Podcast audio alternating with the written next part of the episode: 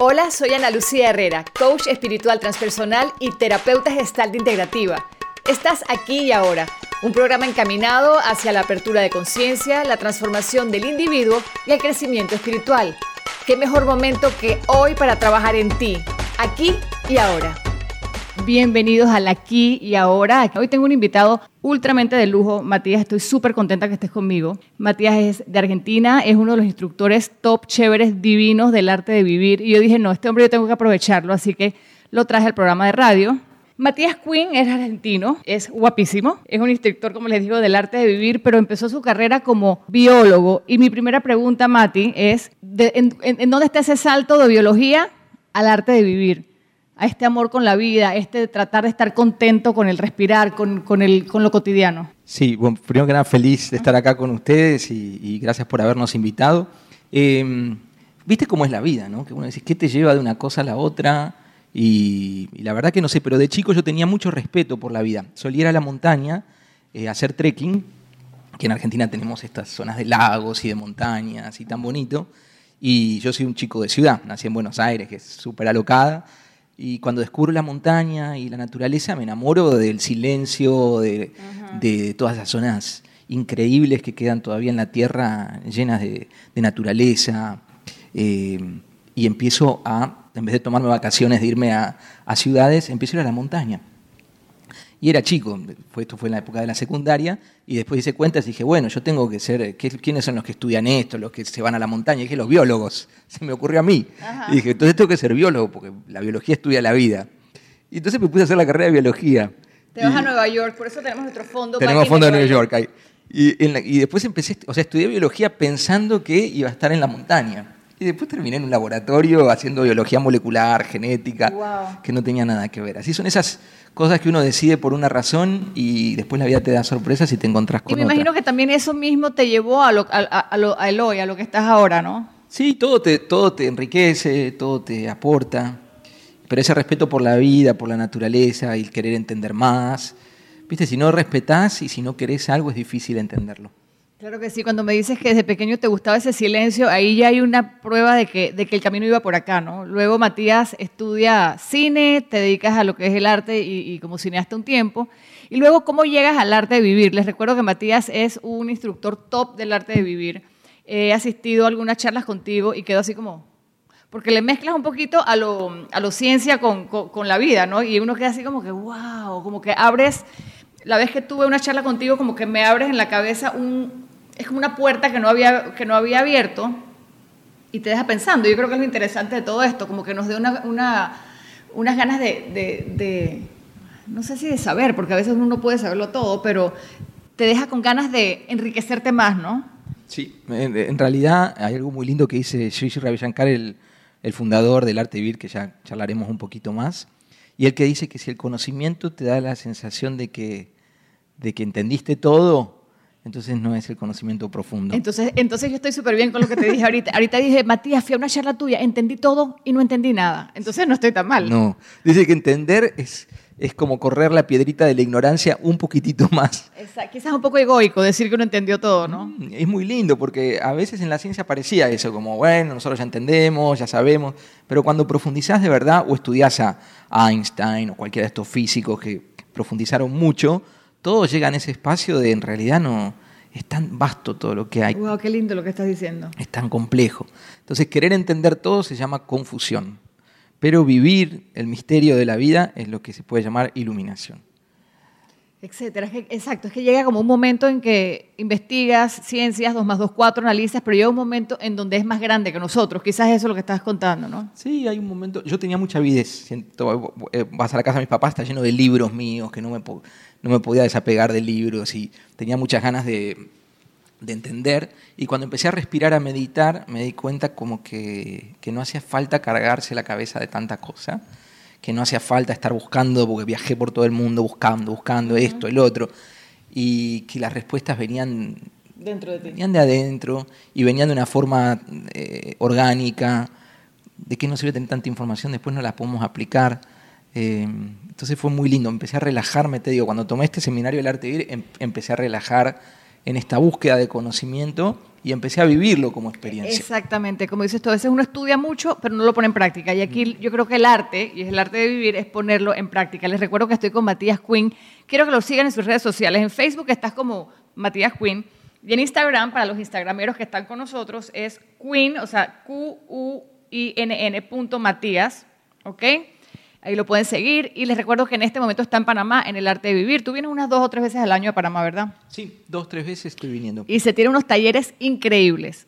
La siguiente pregunta, Matías, antes de entrar al tema de hoy, que es el karma, y lo digo porque es una palabra muy de moda, pero creo que, que la, inclusive yo la, la, utilizamos mal. La pregunta es, entonces, ¿cómo llegas al arte de vivir? O sea, ¿por dónde ibas caminando? ¿Que lees el letrero de arte de vivir? ¿O quién te invita? O sea, ¿cómo quedas en el arte de vivir? Estaba eh, dirigiendo una obra de teatro y había una actriz inglesa en la obra de teatro y ella me lo recomienda eh, un día jueves a la mañanita y a veces en ese momento los cursos de arte empezaban un jueves y terminaban un martes, eran cursos de seis días, siete días y esta actriz me lo recomienda y yo estaba en una obra de teatro que actuaba como, como un personaje en la obra y tenía los fines de semana o sea tomados. Era actor, ¿no? Sí, en esa época era, era la época del arte que estaba explorando todo eso. Entonces yo no podía porque tenía contrato de fin de semana por un año en una obra grande donde no había forma de faltar porque es una obra eh, comercial. Y el actor principal, que era muy famoso, eh, amigo mío, se enferma ese fin de semana justo y se cancela.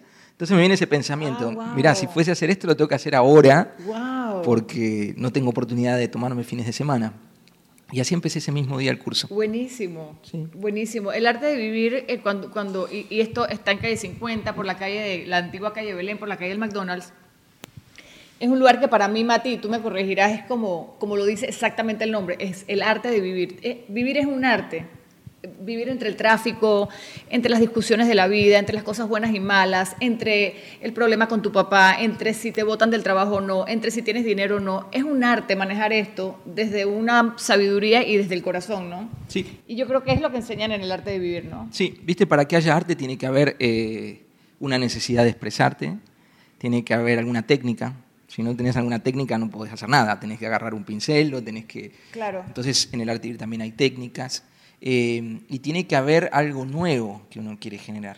Entonces también lo que pasa es que la gente se acerca a los seminarios y te vas vos con alguna algo nuevo, ¿no? Como con un fueguito ahí o, motivado, ¿no? Motivado y con herramientas nuevas y con esa sensación de, que hay opciones, que hay posibilidades. La palabra creo que es inspirado. Sí. ¿Verdad? Eh, uno sale muy inspirado, aparte que, que el grupo de personas que, que, van al arte de vivir están, están en lo mismo, en el sentido de como que sabemos que hay algo, ¿no? Y uno quiere como que, pero ¿qué es? Y, me explico, y necesariamente no es que entras en un momento difícil de tu vida o en un momento bueno de tu vida, te encuentras personas de todo tipo, ¿no? Sí, todo tipo de gente, gente que está muy malita y quiere dejar medicamentos. Eh, Pasa eso, ¿no? También, y gente que está súper bien. Yo, por ejemplo, me sentía súper bien cuando tomé el curso, pero encontré que había mucho más para explorar, mucho más para, para sentirme tanto mejor. Sí. Mati, eh, el arte de vivir, ¿qué es el arte de vivir aparte de esto? ¿Por qué? Y, la pregunta es, por ejemplo, el, fundador del arte de vivir, que es Siri Siri Ravi Shankar, que es, el, es como el gurú. Sí. Muchas personas confunden esto con religión. Sí. Y no tiene nada que ver con religión. No, eh, Ravi Shankar dice algo muy lindo. Eh, dice que la religión vendría a ser como la cáscara de la fruta. Okay. Eh, y la espiritualidad es, es el dulzor de la fruta o, la fruta en sí misma. Entonces, todas las religiones tienen en común un, corazón que es el mismo, y el arte de vivir te dice conserva tu religión. Yo, por ejemplo, soy católico, pero te vas a encontrar con gente de todas las religiones sí, presentes. He encontrado las clases judíos, eh, católicos. Gente agnóstica. Yo cuando entré estaba súper agnóstico. Como, veniendo de la ciencia era. Veniendo de la ciencia, católico por la familia y todo, pero viste, a veces en la ciencia uno se desconecta de las prácticas religiosas. Claro. Y, y bueno, y, lo que notamos es que a la gente muy religiosa la conecta con su religión. Claro que sí, porque en el meditar, y es una de las herramientas que ustedes enseñan de una manera muy linda, en el meditar yo creo que uno medita en lo que uno quiere, en lo que uno, ¿verdad? Sí, sí, o muchas, por ejemplo, ahora en El Salvador toman el curso con colegas nuestros monjitas católicas. Imagínate. Y en el mismo convento y todo. Por favor, yo quisiera mostrar una foto de eso a mi mamá, que cuando me escucha estas cosas es como que no, pero eso no es bueno, eso no es de Dios. Yo dije, Dios mío, pero es que eh, a, veces, a veces somos ignorantes, me incluyo también, de que cuando no conocemos algo enseguida juzgamos y nos imaginamos que es una cuestión extraña, ¿no? y, Debe haber cosas feas también, pero esto no, si no, no estaría claro, yo. Claro, porque uno no se puede meter en todo, ¿no? Pero, pero como dices tú, este, hasta tuvieron un curso de monjitas, ¿no? en el arte de vivir, qué lindo. Y de todas las religiones, que la gente viene, cuando vos rezás y todo, si tu cabeza está muy preocupado, con ansiedad, con depresión, es muy difícil poder orar también. Entonces la gente religiosa respira, medita y después dice que al rezar lo siente mucho más. Claro, es como que abriste, limpiaste y, te entra, y te entra más, ¿no? Eh, el tema de hoy, Mati, es súper interesante y yo quería hablar de esto contigo y es el karma. Y les digo, ¿por qué? Yo siento, me da la impresión que utilizamos muchísimo la palabra karma en la calle y todo es como que, mm, karma, pero lo usamos como con, como con piquiña, como con ganas de herir, como que, ay, no te preocupes, que a esa persona le va a venir el karma. El karma se ha convertido comercialmente en una palabra que habla de venganza y creo que no es eso. Sí, la palabra karma es, eh, es una de las más así peor utilizadas que... ¿De verdad? Sí, que aparece un montón. Eh, yo primero les quería contar, como repetir un poquito de dónde saco todo esto que te voy a compartir, porque no lo estudié en la carrera de biología ni nada, y siempre que uno comparte... Ni en la de cine, ni la de actor. No, no, no.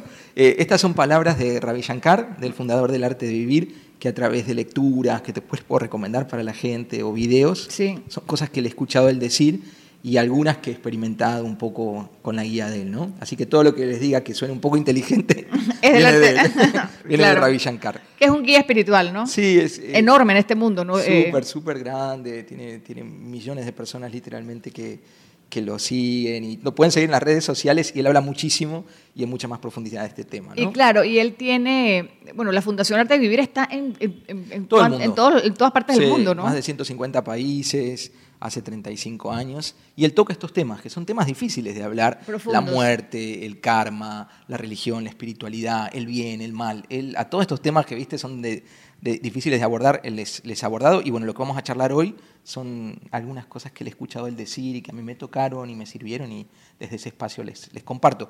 Pero básicamente karma lo que quiere decir, literalmente en sánscrito, es acción.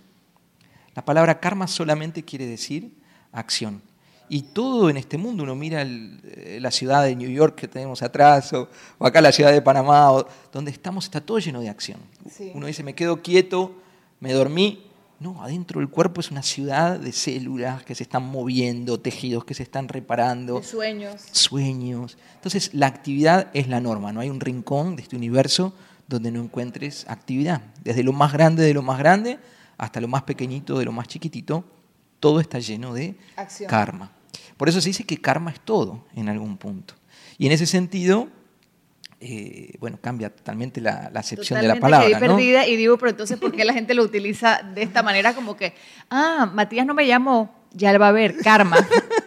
Yo ni sabía esa acepción. Allá en Argentina, medio de karma lo usamos como te pasa algo malo y decís, ah, fue tu karma. Total, sí, pero claro, es que si esta me es nueva para mí, ¿no? Es que si te pasa algo mal, ah. si me pasa algo malo, eso es mi karma. De hecho, yo he tenido ah momentos muy difíciles en mi vida y tengo un amigo que me decía, no, no, Ana Lucía, Alex Medela me decía, no, Ana Lucía, tú es que en otra vida tú mataste a una monja y a un padre, porque es que tiene que ser. Y nosotros decíamos, ¿por qué me pasan estas cosas? ¿no? Ahí el karma aplicado. Pero también cuando es como en venganza, mm. suponte que yo, que una amiga me cuenta que el novio la dejó, por ponerte un ejemplo, yo le podría contestar, dije, mm, tú no te preocupes, que la vida da vueltas y el karma se encargará de eso. ¿Me explico? Es, es eso, ¿no? Sí. Este conocimiento igual sobre el karma es un conocimiento que, por el contrario, no, se usa para eso, que se está usando últimamente, sino no se puede utilizar para no, para en este viaje hacia adentro, en este viaje hacia el ser, en este viaje de profundización, no quedarte pegado. ¿Pegado a qué? A las personas, a las situaciones, a los lugares y a los objetos. El apego, ¿no? Pegado en el sentido, más, aparte del apego, apego, ¿Qué es lo que no nos deja? Vos querés relajarte y vos te querés relajar o querés meditar o querés ir hacia adentro. ¿Y qué es lo que no te deja? Son las preocupaciones. La reunión, la discusión familiar, lo que tienes pendiente, ¿no? ¿Y todo eso qué son? O son personas que te dijeron algo que no te gustó, frustración de alguna situación que no se dio como pensabas, o ansiedad por algo que vendrá. O sea, en el camino hacia adentro nos quedamos trabados en la cabeza con gente que nos dijo algo, que no nos gusta, que nos cae mal, normalmente suele pasar, con deseos que queremos cumplir y nos cuesta alcanzar, situaciones que todavía no llegaron y que estamos deseando que vengan, eh, lugares, cosas, palabras. Entonces el conocimiento del karma profundo es el que nos ayuda a elevarnos más allá de las personas, de las situaciones, de los lugares, de los objetos, en el viaje hacia nosotros. Ese es el conocimiento profundo del karma y te sirve para eso. Está como complicado, ¿no? Y, entonces, ¿qué tiene que ver en esto de, lo que me dices, de que ese es tu karma? Como que son en vidas, te van saliendo estas cuentas pendientes por pagar, ¿no? Sí, primero que nada, el, primer principio por, por detrás es que hay un dicho en Argentina, no sé si existe aquí, que alguien dice, esta persona no da puntada sin hilo. ¿Existe eso acá? No lo he escuchado, pero se entiende, ¿no? ¿Se entiende? Sí, te lo entiendo. Es como esa gente que no hace nada porque sí, que todo tiene alguna razón de ser. Entonces, puede ser que es muy inteligente o gente habilidosa, dice, esta persona no da puntada sin hilo, aprovecha cada momentito para hacer algo. Claro. Entonces, yo te diría que karma quiere decir que el universo no da puntada sin hilo. O como que todo pasa por una razón, todo es, por algo. Todo Lo que es tiene que ser. Todo porque toda acción genera una reacción. Que lo podamos entender o no podamos entenderlo es otro tema. Pero el saber que todo lo que ocurre, ocurre por algo, es muy interesante. Hay tres tipos de karma. El primer tipo de karma es el karma o el tipo de acciones que están sucediendo ahora. Es un tipo de karma. Por ejemplo, nosotros dos ahora estamos acá sentados, conversando, con Nueva York de fondo, falso, y con la gente escuchándonos desde su casa, en la radio o viéndonos por las redes sociales. Eso ya está ocurriendo, es un karma. De alguna manera esto tenía que suceder. En el momento presente, lo que está pasando es un tipo de karma que lo podemos llamar las acciones que ya están en curso. Hay un segundo tipo de karma no sé si te pasó que uno tiene un vecino y dice, este vecino que tengo es un corrupto tremendo que roba, que hace esto, pero le va bárbaro a este hombre. ¿Cómo puede ser que le vaya bien a esta persona con todo lo malo que hizo? Viste que uno se pregunta, dice, ¿qué pasa? ¿Este universo cómo puede premiar a mi vecino que es un desastre, le mintió a la mujer? Y le va bien. Y le va bien. No, no le va bien, le va mejor que a mí. Exacto. ¿Qué, qué está pasando? ¿Qué karma, Matías? ¿Dónde está? Que hay ahí el karma latente. ¿Qué quiere decir? acciones que todavía no dieron su fruto. Es un segundo tipo de karma. Hoy en día puede que le vaya bien a esta persona, pero el universo no da puntada sin hilo. Todo lo que uno siembra. en algún momento le vas a cosechar. Puede que no lo veamos ahora, puede que sea más adelante, puede que sea hasta en otro lapso de tiempo que ni siquiera que aquí pregunta Sandra Piccini, de Happy Life, que es la colega del programa. Sandra dice que dice ley de causa y efecto. Sí. Entonces, a veces estamos viendo a las cosas con una visión limitada y el efecto todavía no ha llegado, pero va a llegar, no te preocupes. Y ese, eso hay un poco, y ahí hablando en el arte de vivir, es como que esperar y tiempo al tiempo y respíralo y, y es lo que es, ¿no? En algún punto sí, en otro punto hay que accionar. Por eso, tres tipos de karma. El primero son acciones que ya están ocurriendo. El segundo son acciones que em, todavía no dieron fruto. Y esto es muy interesante porque dice, hay cosas que ya van a llegar.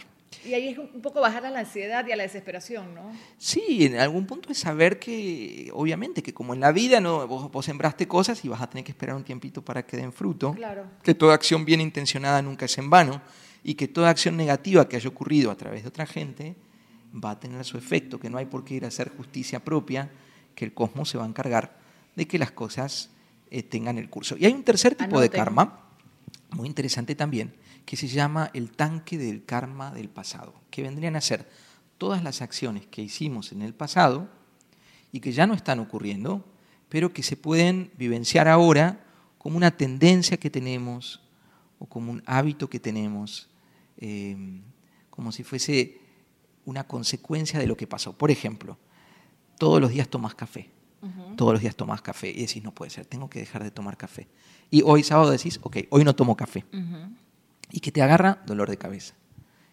¿Qué es ese dolor de cabeza? El karma del café. Pasado. Y es un, karma que traigo de atrás, ¿no? Son acciones del pasado que hoy en día eh, se pueden ver, ya no están, pero se pueden ver como alguna tendencia que tenemos. Puede ser también, por ejemplo, una enfermedad. Por ejemplo, si trataste muy mal a tu cuerpo por X tiempo y bueno, ya después te sale X enfermedad, sí. Eh, sería un karma que traes de atrás, ¿no? Claro, algo que uno hizo. Entonces es muy simple lo que estamos hablando, no es tan complejo, pero hay acciones que de cierta forma son como una semilla, que están ahí latentes y que darán su fruto. Hay acciones que están dando su fruto ahora. Y hay acciones que ya se transformaron en un árbol y hoy en día han generado nuevas semillas. Quiere decir, Mati, que, que el karma en mi vida depende mucho de, que lo que yo, de lo que yo siembro Y todo, y de mis acciones. solamente. Ajá, cuando dice solamente es porque, exacto, a veces creo que caemos, Mati, en... Dije, no, porque es que Javi no me quiere, porque no sé quién me hizo, porque es que mis papás me hicieron y me abortaron del trabajo. Sí. entonces yo le culpo a todo el mundo cuando la acción realmente vino o dio- debió venir de mí. Así es. Es tomar la vida con responsabilidad. 100%. Fíjate, por eso te digo que este conocimiento te libera. En el momento que uno, es muy, es muy sutil esto que estamos hablando, y si uno lo interpreta mal, de hecho puede ser hasta peligroso. ¿Por qué? Porque no hay solo karma en la vida. Hay una segunda cosa que se llama dharma. Ahora vamos a hablar. Exacto. Que es que el karma existe, pero también está el dharma. El dharma es aquello que vinimos a hacer. Entonces, karma quiere decir, ante la vida, ante una situación, volviendo a lo que vos decís, tengo dos opciones.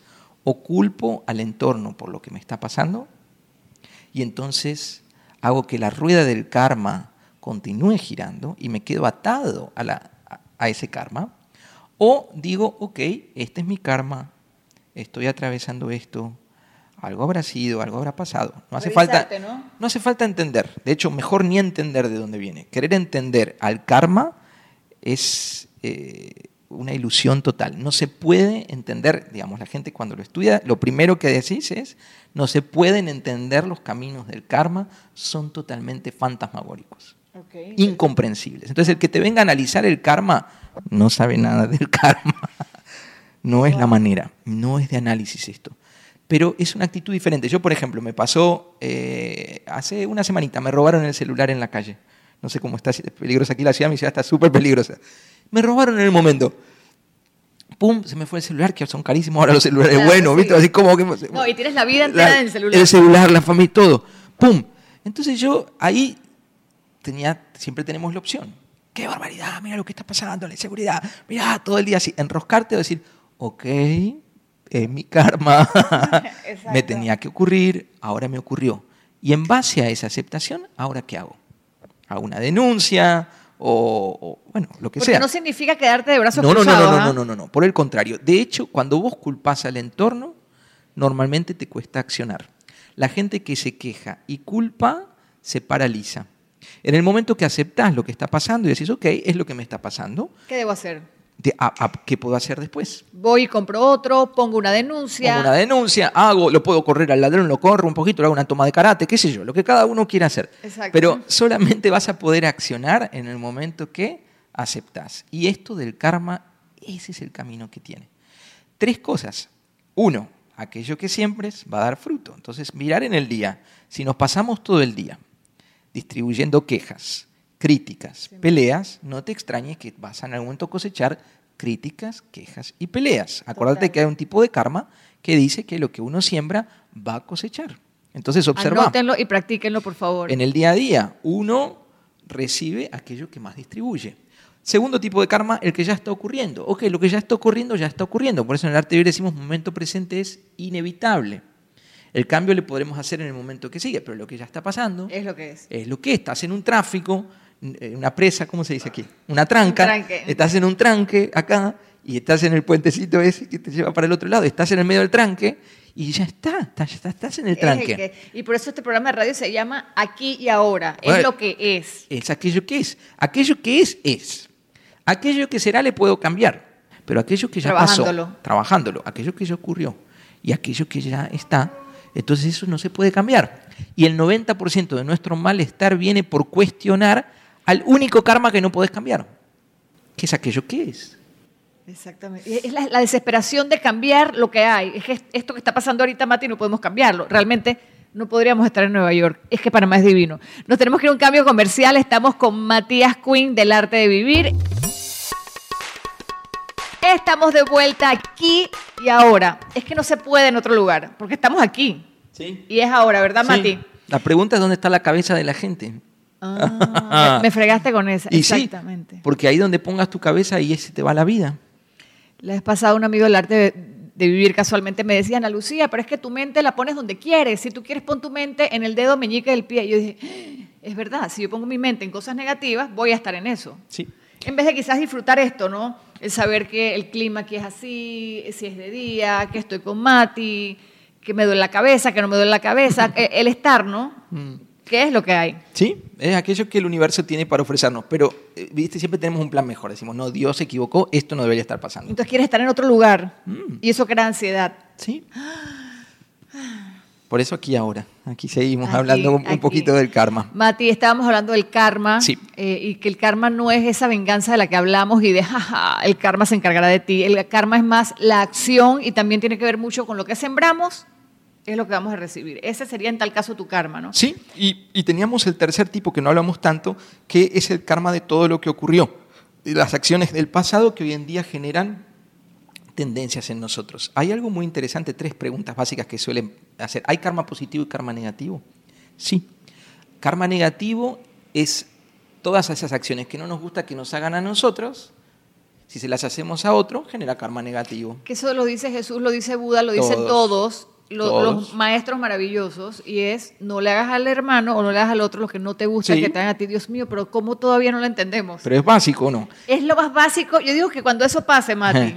El mundo va a ser maravilloso. Cuando Obvio. todos nos respetemos y, y, y nos podamos ser empáticos, ponernos los pies del otro y no hacerle al otro lo que no quiero que me hagan a mí, Pero acá hay una razón más. esto. Hay una razón más, que no es solo la compasión. No te conviene.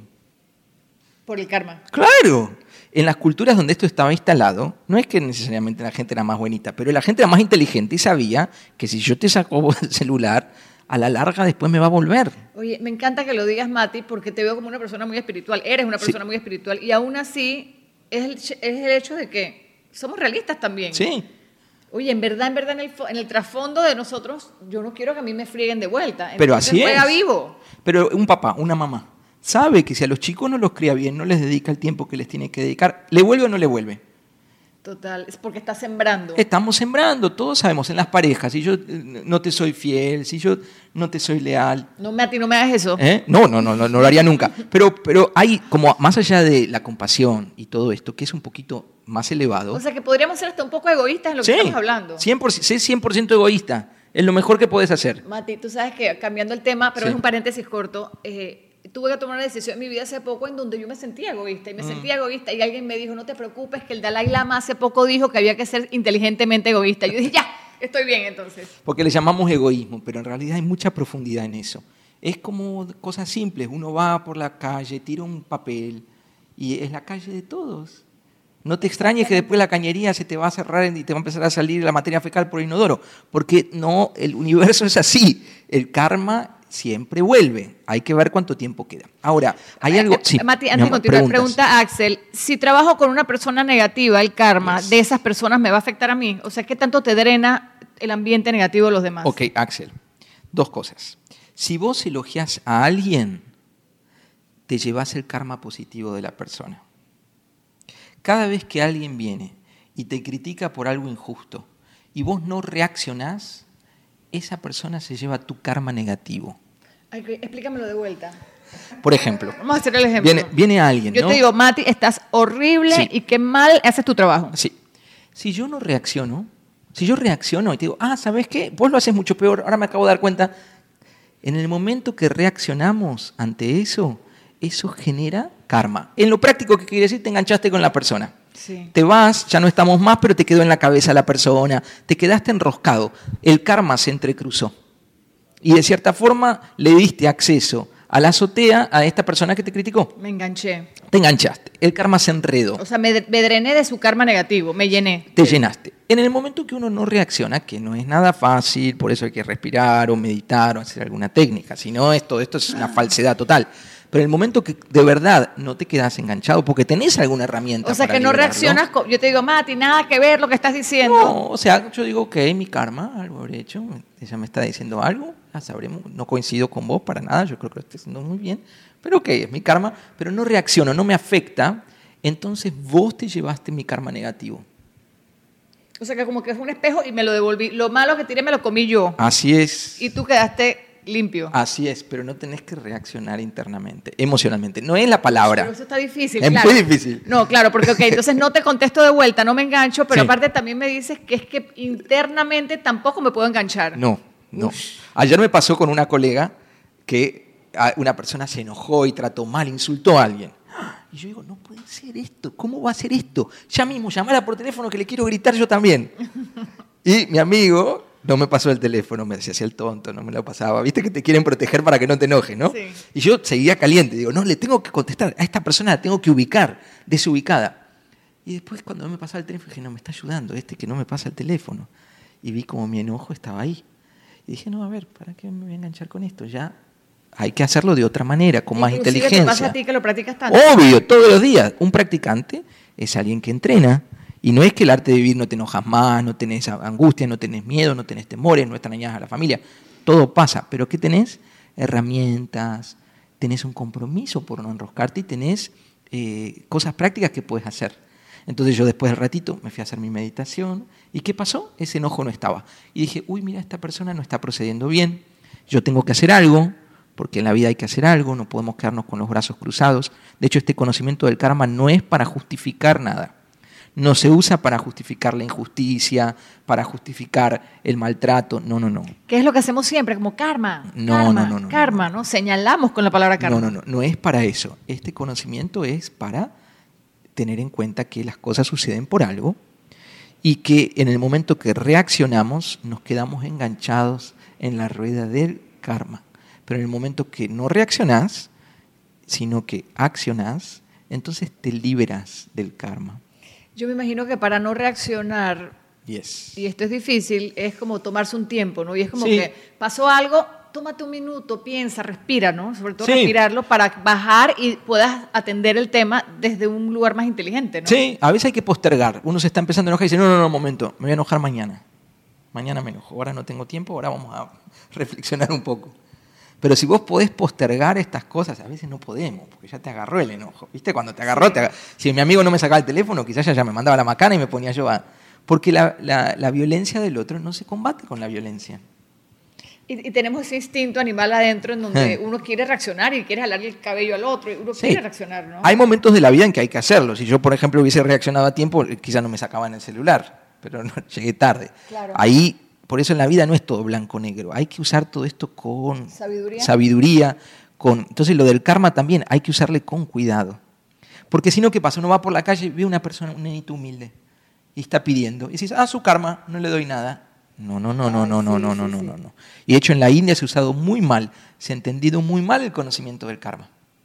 ¿Por qué? Porque uno puede pensar que entonces eh, Dios se encarga de todo, no hay nada que hacer. Y no haces nada al respecto y tampoco es la idea, ¿no? No, mira, te voy a, ¿puedo contar un pequeño cuentito? Por supuesto, me encantan los cuentos. Bueno, un cuentito. Van en un barco eh, un maestro y su discípulo. Y el discípulo estaba sentadito muy derecho porque quería quedar bien con el maestro. Claro. Entonces estaba prolijo y venía pensando que estaré quedando bien, qué pensará el maestro de mí, ¿no? Decía, espero estar bien. Sí, venía remando, remando muy bien, muy bien, muy bien. Y pasa un barco cerquita con unos chicos y los muchachos empiezan a burlarse del maestro y del aprendiz. Eh, le decía malas palabras, tonto, pelado, era medio peladito el maestro, pelado, botón, le decía. Y así le trataban mal. Boludo. Boludo, decía malas palabras, no, eso no se puede decir porque... Le dije yo, Mati, no te preocupes. yo no, no. Pero decían malas palabras, malas palabras le decían y el discípulo por dentro hervía, yo quería cogotar a todo, le quería pegar, pegaba por acá, por allá, pero como estaba el maestro, no, no, no, dice, yo tengo que el karma, todo, yo no puedo pegarle a nadie, no puedo hacer nada, me voy a quedar quieto, el karma, habían estudiado el karma, todo, todo el tema, estaba quieto, quieto, y lo tenías que ver como los escupían, un desastre, y seguía remando. Y felices continúan el viaje, el barquito se aleja, y de pronto, medio lejos, viene como una ola, no sé qué, y se da vuelta el barco de los chicos y se empiezan a ahogar y gritan, no sabemos nadar, no sabemos nadar, ayuda, ayuda. Y el chico por dentro, el discípulo que decía, karma, mira cómo la vida ahora los está castigando. El maestro lo mira y dice, anda, salvales. Bueno, el chico sale corriendo, le hace caso al maestro, va nadando, era buen nadador, lo salva a estos delincuentes y los chicos vuelven, se salvan y se van. Por fin vuelve, ya medio confundido, pero orgulloso de, de sí mismo, el aprendiz se sienta en el barquito, el maestro lo mira y le da un cachetazo, una bofetada. Y ahí ya está confundidísimo. Dice todo bien, estaba parado perfecto, remando, no reaccioné, lo fui a salvar a esto, todo, ¿y aquí me pegan? Y el maestro lo mira y le dice, hijo mío, si usted hubiese sido natural y los hubiese frenado a tiempo, claro, no pasaba esto. eso feo no les hubiese ocurrido. Ajá, entendí. Entonces, karma no quiere decir no actuar. También saber poner tus límites, ¿no?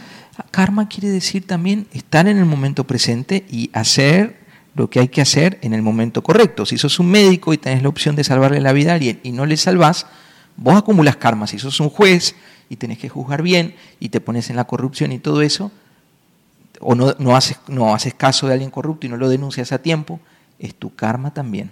Por eso decimos que no hay salida para el karma. Las no acciones no es que están por fuera del karma. Exactamente, es acción con sabiduría y que lo que estamos sembrando se nos devuelve. También hablaste del Dharma. Sí. Y me quedé pendiente de entonces cuál era la diferencia entre karma y dharma. Sí, dharma es tu naturaleza, hacer lo que tenés que hacer. Entonces hay alguien que está mal, se está ahogando, le tenés que salvar, porque es la naturaleza del ser humano. Mati, cuéntame un poquito más Mm. del arte de vivir y todos estos temas así. Lo que acabamos de hablar es súper profundo y es un tema que me lo llevo y también me lo llevo aquí en la mente como para yo sé que esta noche me duermo pensando en eso, ¿no? Y es como ir analizándolo, cómo llevándolo a tu vida, que no es fácil, es un, es un tema de practicar y me parece muy lindo que me digas tú que tienes años en esto, que inclusive tú en la práctica te encuentras con, te encuentras con momentos en que uno quiere reaccionar y uno se enoja, pero es cómo utilizas las herramientas Sí, que en este caso nos regala el arte de vivir para no andar eh, histéricos por la vida, ¿no? Y Sí. poder nosotros, porque es que a nosotros nos interesa estar bien con nosotros mismos. No solamente es por no herir al otro, sino porque tú quieres estar bien contigo mismo también, ¿no? sí, porque si vos no estás bien es muy difícil estar bien con los demás. Y a mí también en lo práctico, yo soy, más allá de estar enseñando las herramientas y todo, yo soy un, un beneficiado por todo esto. De hecho, por eso lo hago. Y si te sientes beneficiado con Sí, este estilo de vida. Por eso lo hago, por eso viajo hace tanto tiempo y comparto. Y eh, el arte de vivir, eh, todos los instructores somos gente que nos beneficiamos muchísimo, muchísimo. Por eso somos tan promotores de todo esto. Y no en algún momento y ahora le estoy devolviendo la vida, no, a diario. A diario contar con herramientas para vos sentirte más tranquilo. E- Es un poquito decir, de, Sí. de una manera honesta, Mati, que estás diciendo que tú como instructor, tú estás sembrando en otras personas porque sabes que se te va a devolver también a ti. Sí, ya no lo puedo dejar de hacer, ni, ni lo pienso. Y sabes que te regresa una vida linda, ¿no? Te regresa... Sí, pero no es que lo hago por eso. Es como, no lo puedo evitar. Ya no, no- no- me, tengo muchas ganas de, de- ¿Viste como cuando ves una peli muy linda? Decís, che, tenés que ver esta película, Claro, claro. tenés que verla. Y vas a decir, ¿por qué me hiciste tanto? ¿Qué tiene que le dan cometa Claro, en el co-?" Quieres No. que todo el mundo viva la experiencia, ¿no? Sí, sí, muy lindo. Pero bueno, eh, básicamente en Artevir, ¿qué puedes hacer? Aprender a respirar. A través de tu respiración podés vivir el aquí ahora, no leer sobre el aquí ahora, sino vivirlo. Con esas respiraciones increíbles que se hacen en el arte de vivir, lo sentís, lo vivís. Podés también venir y dejar atrás cosas viejas, cosas del pasado que uno siente que le pesan, Pesan muchísimo. que pesan, ese karma del pasado, podés venir y liberarle. Podés también tener un enfoque diferente de tus circunstancias, aquellas acciones que ahora ya dieron fruto y que ya son las cartas que están tiradas. ¿Cómo puedo jugar mejor con esas cartas? Hay cosas que no puedo cambiar, pero ¿qué puede cambiar? Mi mirada, la forma en la que juego con esas cartas. Y también te propulsa a planificar a futuro con más inteligencia, tomar decisiones que te ayuden a que a futuro coseches más lo que querés en vez de lo que la vida te viene dando. Sabiduría, yo creo que la palabra es sabiduría, Mati. ¿no? Sí. Cuéntame otra vez, Mati, eh, y ya aterrizando un poco en lo que es el arte de vivir. Sí. Eh, es una fundación que tiene cuánto tiempo tiene el arte de vivir? 36 años tiene que ser. y fue fundada por eh, Guruji, Ravi ¿no? Shankar. Guruji, él es el fundador que empezó. Estas técnicas vienen de la India y todo. Él dice algo muy lindo que no hace falta hacerte chino para disfrutar de la comida china, o japonés para comer sushi, o alemán para disfrutar de la Divino. música clásica. ¿no? Sí. Todas estas técnicas vienen de Oriente, pero como me pueden ver, yo estoy vestido como nos vestimos en Claro, mi país. porque aquí es donde viene una confusión de, de muchos que es que no, porque entonces yo tengo que andar con un turbante por ahí. No, No, no, no tiene nada que ver, ¿no? Eh, eh, es un guía espiritual, así como hay muchos otros, Sí. en una fundación enorme que está alrededor del mundo. Lo lindo del arte de vivir, Mati, es que si estás en Argentina, hay una. Si vas a Miami, hay. Si vas a California, hay. Si vas a la India, si vas a Colombia, hay una sede del arte de vivir, en donde siempre hay talleres divinos con gente chévere. Sí, muy linda onda de la gente. Y, y a los que les interese este tema del karma, te cuento a vos también, estamos recibiendo a un instructor muy avanzado de la India, que viene dentro de poquito, y que va a dar un taller sobre el tema del karma. Yo esto me enteré de casualidad ayer, Ah, ¿de que no sé, sí, ahora Javier en un ratito nos va a contar, pero él se llama Swami Paramtech, ayer hablé por teléfono con él un rato, es un discípulo también de Ravi Shankar, pero ya eh, está en un nivel muy especial, ya anda con la barba larga, vestidito así todo. Es todo un grupo, es todo sí, un grupo. Sí, y es muy divertido y muy sincero. Yo lo conozco hace muchos años. Y él va a estar dando un taller sobre el karma, específicamente acá, que el tema vino en el oriente del karma, no es como para nosotros occidentales, es un tema que está en la cultura también. De ellos allá, ¿no? Sí, está. También está mal interpretado, pero está instalado. Entonces va a dar un taller muy interesante sobre ese tema y el que quiera profundizar también está invitado. Les recuerdo que eh, pueden entrar ya, por supuesto, a seguir las redes del arte de vivir, las de Panamá, en Instagram, que es eh, Arte de Vivir PTY, me imagino. No, el Arte de Vivir Panamá. Esa fue la voz de Javi. Y probablemente Javi les conteste cuando llamen. El Arte de Vivir Panamá está en Instagram, están en Facebook y sobre todo, pues fácil, en calle 50, están en, eh, en la calle Belén. Ahí está la sede del arte de vivir, que es lindísima, es un lugar lindo donde la gente se reúne, te enseñan a meditar, te enseñan a, buscar esa sabiduría interna, ¿verdad, Mati? ¿no? Sobre todo. Sí, a través de talleres y técnicas de respiración, de meditación, podés venir en poquito tiempo a, encontrar Ahí pregunta Isback555, ¿dónde se puede eh, tomar estos seminarios? Ya sabes, el arte de vivir. Y no solamente, bueno, aquí estamos hablando con Mati, que yo quería hablar de esto, yo creo que era para nutrirlo yo, porque yo no tenía claro el tema del karma, al fin entiendo. Mm. Pero el arte de vivir toca temas lindísimos, toma, toca temas hasta de alimentación más sana para, para tu vivir, toca temas de el básico, ¿no? El arte de vivir, cómo ser contentos y cómo ser... El primer taller se llama el Happiness. Happiness Program, sí. El Happiness Program, como lo dice su nombre, es un taller de felicidad y lo, lo, dice, lo dan todos los fines de semana o cada cierto tiempo, ¿no? Cada, cada dos semanas hay, hay un taller son cuatro tardes o cuatro noches o fines de semana, dependiendo del que tomes, y te dan, unas, te dan unas, eh, unos lineamientos, eh, una guía básica de lo fácil que podría ser ser felices y vivir más contentos en vez de enredarnos tanto la cabeza. Y lo que me gusta, eh, Mati y Javi, es que en el arte de vivir no te van a dar unas reglas o no te van a decir cosas complicadas que no puedes lograr. Es fácil es como vivir el presente de una manera diferente, el no juzgar, el no esperar tanto de los demás, sino que la acción venga de ti, ¿no? El karma que hablábamos ahorita, ¿no? Yo creo que básicamente eso es para mí lo que, lo que yo encontré en el arte de vivir un momento que me, que me encanta. A mí me encanta pasar por allá, a veces uno, yo no soy tan bien, tan disciplinada, eso es lo que me falta aprender en la vida, dejo de regresar, pero siempre tengo amigos del lugar o voy de vez en cuando y siempre hay charlas como la que vas a dictar tú durante estos días que son súper interesantes, ¿no? Sí, sí, el primer pasito, si no sabes nada, el domingo tenemos esta conferencia del poder de la mente, que va a ser un taller de dos horas, y el Happiness Program es un seminario de tres días normalmente, de tres horas por día, tiene sus distintos formatos, pero en poquito tiempo puedes aprender una técnica de respiración que se llama Sky, o Sudarshan Kriya, que utiliza ritmos de tu respiración para quitar estrés viejo, para bajar el nivel de ansiedad. Que es increíble, ¿no? Es increíble la técnica. Sí. Es muy, muy fuerte y en poquito tiempo la aprendes. Sí. Y una vez que la aprendiste, la puedes usar en tu casa el resto de tu vida. Yo hace 15 años que la uso. ¿Y lo practicas todo el tiempo, este tipo de meditación? Todos los días, todos los días. Ahí está la disciplina que me hace falta, que me hace sí. Este, yo he hecho estas respiraciones y desde la primera vez que la hice uno queda como que...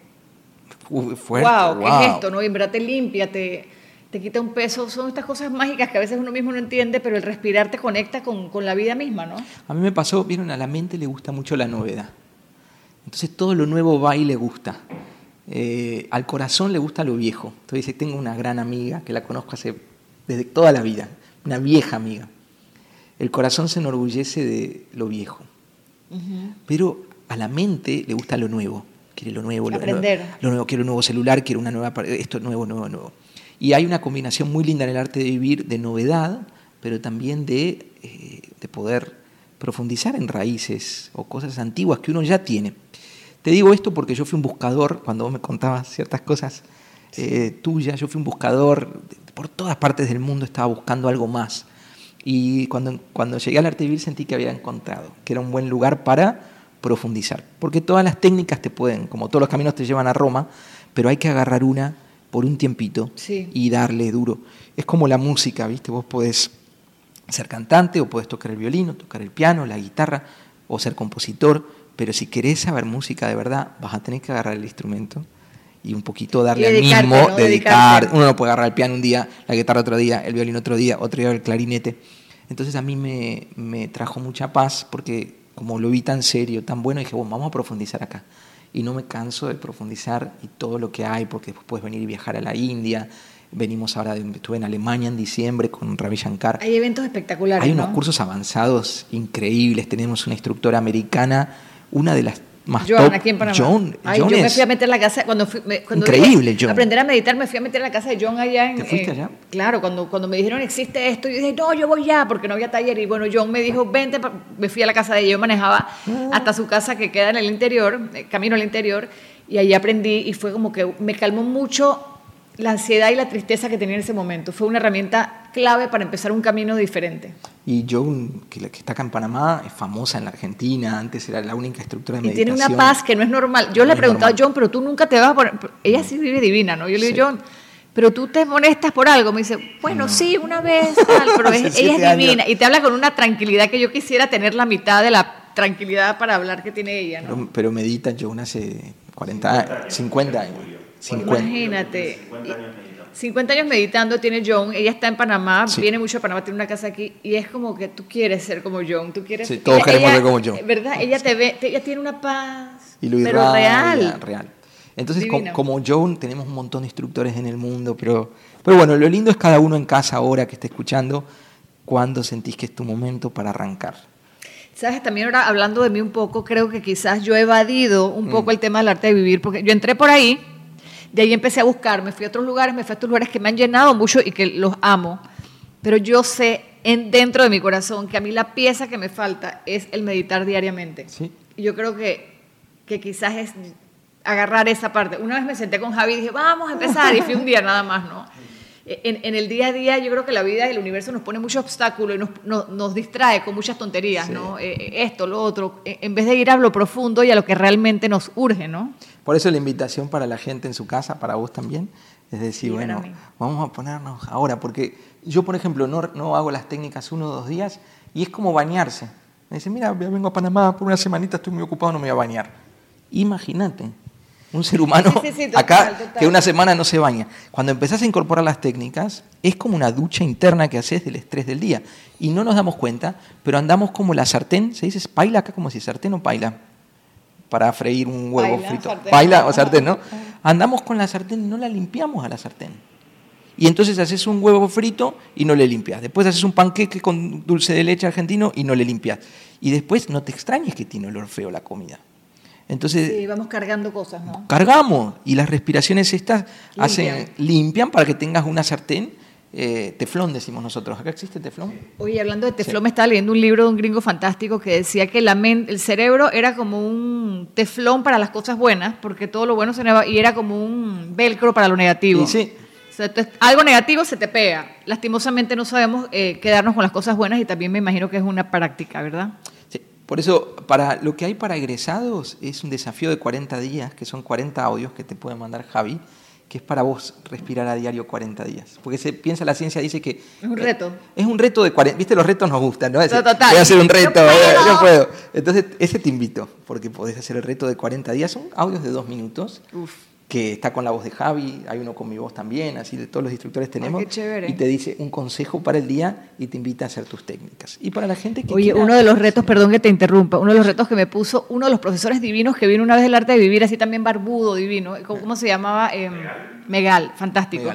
Y él dijo: los reto a que por cinco días, solamente cinco días, no, no seamos groseros con los demás ah, yo puedo, pero mentira que al segundo día uno está, uno quiere, ¿no? Entonces, y son retos lindos porque te hace estar consciente de lo negativo que somos y de la porquería que generalmente estamos tirando afuera, que como nos dice el karma, pues, o nos dice esto, es un espejo que se nos va a devolver a nosotros, ¿no? Sí, vuelve.